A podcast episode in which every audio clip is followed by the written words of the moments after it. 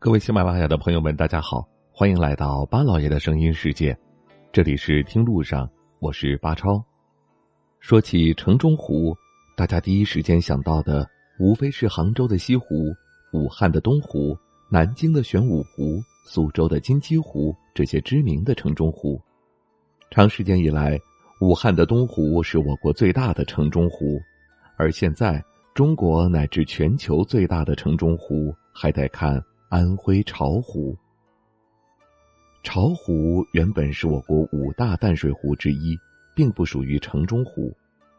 巢湖的湖面面积大约有八百平方公里，宛如一面宝镜镶嵌在江淮大地，因此有着“八百里湖天”之称。比起水域面积三十三平方公里的东湖，巢湖的面积大约是武汉东湖面积的二十四倍。站在巢湖边，只见湖光潋滟，无边无际，八百里巢湖名副其实。二零一一年以后，原有的地级市巢湖市一分为三之后，八百里巢湖就成为了合肥的内湖。自从这次行政区划改变后，在经过这些年不断的发展建设，合肥终于把城区发展到了巢湖边，于是巢湖已经从合肥的内湖演变成为了合肥的城中湖。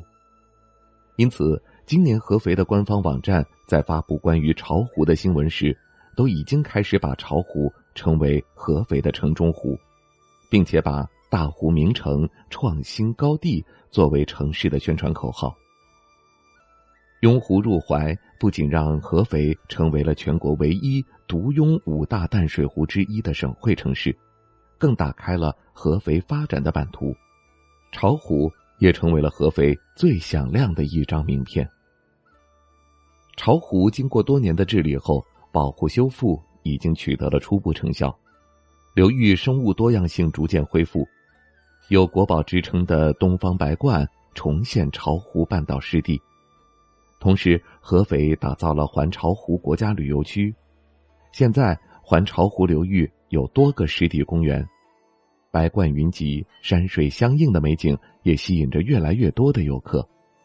巢湖风景区是一个综合性景区，里面景点众多，这里有被称作“湖天第一胜境”的老山岛，岛上有一座塔，灯塔可以一览八百里巢湖风光。与巢湖北岸凤凰台上的钟庙隔水相望，因为湖光山色、温泉溶洞，也被称为巢湖旅游之四绝。除了老山岛之外，巢湖还有银屏山、紫薇洞、张治中故居、安徽名人馆等。不过很多地方开发的还不够成熟，还有湿地公园、森林公园等等这样的一些生态景点。八十五公里的滨湖旅游观光大道临湖蜿蜒。把这些景点串成了一条线，形成了皖中最长的旅游长廊。纵观古今，许多城市因湖而名，以湖而兴，湖泊也为一座城市带来了风景，也带来了知名度。现在的合肥，江南江北文化在这里集聚，不但拥有三面青山一面湖的巢湖美景，湖边还有欣欣向荣的滨湖新区。沿湖的风光让人心旷神怡，巢湖作为城中湖，也渐渐融入到了合肥人的日常生活当中。那么，对于这个新晋的城中湖，您去过了吗？都有哪些看法呢？也欢迎在节目当中的评论区留言和大家分享。感谢您收听我们今天的节目，听路上，明天再会。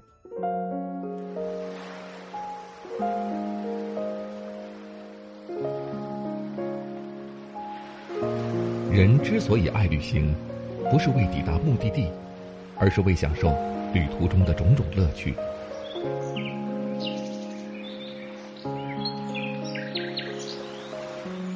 如果问我旅行的意义是什么，我也不知道。假如你还没有出发，不如和我一起听路上。